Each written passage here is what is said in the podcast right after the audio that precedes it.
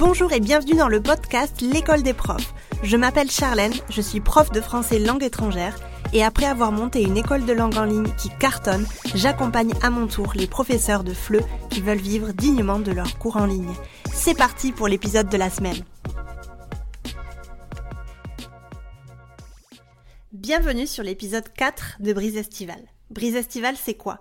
Ce sont quatre petites capsules pendant le mois de juillet dans lesquelles j'aborde des sujets propres à l'entrepreneur tels que la santé mentale et le bien-être sans vraiment parler entrepreneuriat pour se foutre la paix et déconnecter pendant l'été. Cet été, on ne parlera donc pas de tarifs, d'élèves idéal, de marketing et de communication, mais plutôt de bien-être, d'équilibre et de bonheur. En plus de ces quatre capsules podcast et pour aller un peu plus loin, je t'invite également à télécharger gratuitement le guide Brise estivale.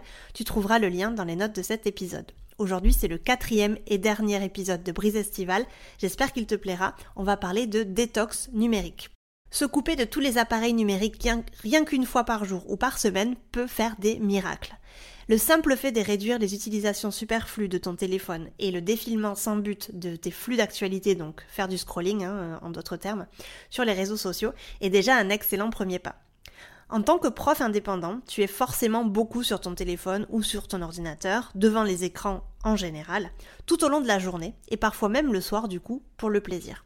C'est compliqué parce que tu as besoin d'être sur ton téléphone pour travailler, mais en même temps, tu te dis que tu devrais ralentir et faire attention. Donc comment arriver à trouver un équilibre? Je t'en parle dans cet épisode. Premier conseil que je peux te donner, c'est d'utiliser le mode avion de ton téléphone.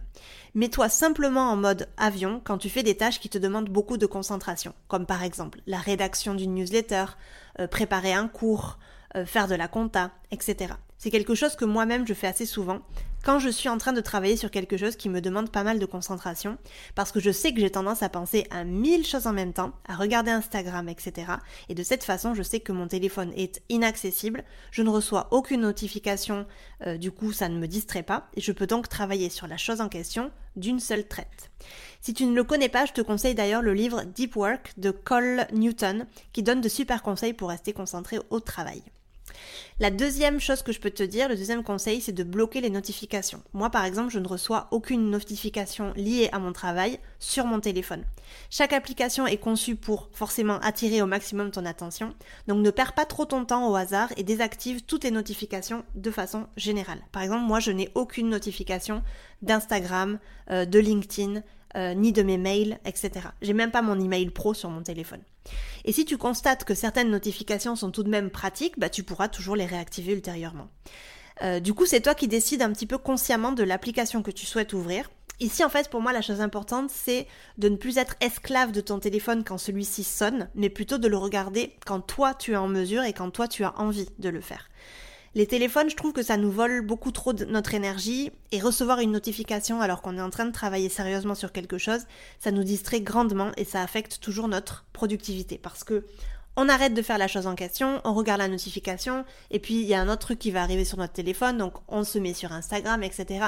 Et finalement, juste pour un message reçu euh, il y a 10 minutes, on va perdre une bonne demi-heure et on va se remettre à travailler juste une demi-heure après. Donc vraiment, ça coupe énormément euh, la, la productivité et ça te fait perdre un temps monstre. La troisième, le troisième conseil que je peux te donner, c'est revenir au papier un petit peu.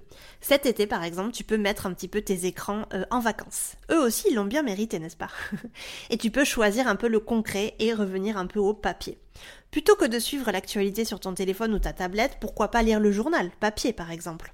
Des nouvelles à envoyer à un ami? Ben, Une carte postale lui fera sûrement plaisir. Et quoi de mieux qu'un bon roman en version papier à l'heure de la sieste pour déconnecter? Quelque chose aussi, moi, que je décide de troquer euh, quand j'en ai un petit peu marre des écrans ou même euh, assez souvent finalement, c'est euh, troquer mon programme d'organisation chéri qui est Notion pour un simple bout de papier sur lequel j'écris mes to-do list au quotidien. Alors j'adore Notion, hein, ne me dis pas, ne me fais pas dire ce que j'ai pas dit, mais souvent en fait j'ai pas envie d'utiliser euh, quelque chose sur mon ordinateur et je préfère prendre un vieux papier et écrire parce que ça me procure aussi pas mal de plaisir. Donc revenir au papier c'est aussi quelque chose qui va te permettre d'avoir un petit peu cette détox numérique euh, qui fait quand même pas mal de bien. Et le quatrième et dernier conseil que je peux te donner, c'est d'instaurer une sorte de couvre-feu.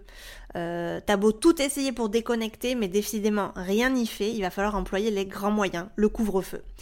Il euh, y a une application gratuite qui s'appelle Flipped, ouais, Flipped, F-L-I-P-D, qui est aussi qui est du coup disponible sur iOS et Android. comme pour les enfants, en fait, tu te fixes un temps d'utilisation dans une journée.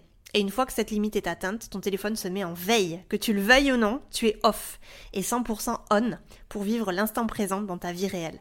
Je sais que c'est parfois un peu triste hein, de devoir en arriver là, mais euh, c'est quelque chose qu'on vit tous et c'est un peu le mal de notre siècle, j'ai l'impression. En résumé, la digital detox est très facile à intégrer dans ton quotidien si tu mets euh, des choses en place et si tu es motivé pour le faire, parce que si c'est quelque chose que tu n'aimes pas faire et que tu fais seulement pour suivre une mode, euh, c'est mort, ça va pas fonctionner. Si tu es moins sur ton téléphone, ta tablette ou autre, tu as beaucoup plus de temps pour vivre et pour passer du temps avec tes proches. Et le troisième, euh, la troisième petite chose, c'est que le sevrage numérique a bien des bienfaits sur la santé mentale et physique et il ne faut pas euh, le négliger, surtout pendant l'été où c'est vraiment le moment de déconnecter. Je te souhaite un très très bel été à toi. On se revoit en septembre pour de nouveaux épisodes de l'école des profs. J'espère que tu vas bien déconnecter et revenir en forme à la rentrée. À bientôt, bye bye et puis si tu veux aller plus loin, je t'invite à télécharger mon e-book gratuit sur 5 étapes pour vivre dignement de tes cours de FLE en ligne et doubler ton chiffre d'affaires. Tu trouveras le lien dans la description de cet épisode. N'hésite pas à partager ce podcast, le noter sur ta plateforme d'écoute préférée. Je te remercie de m'avoir écouté jusqu'ici et je te dis à la semaine prochaine pour un nouvel épisode. Ciao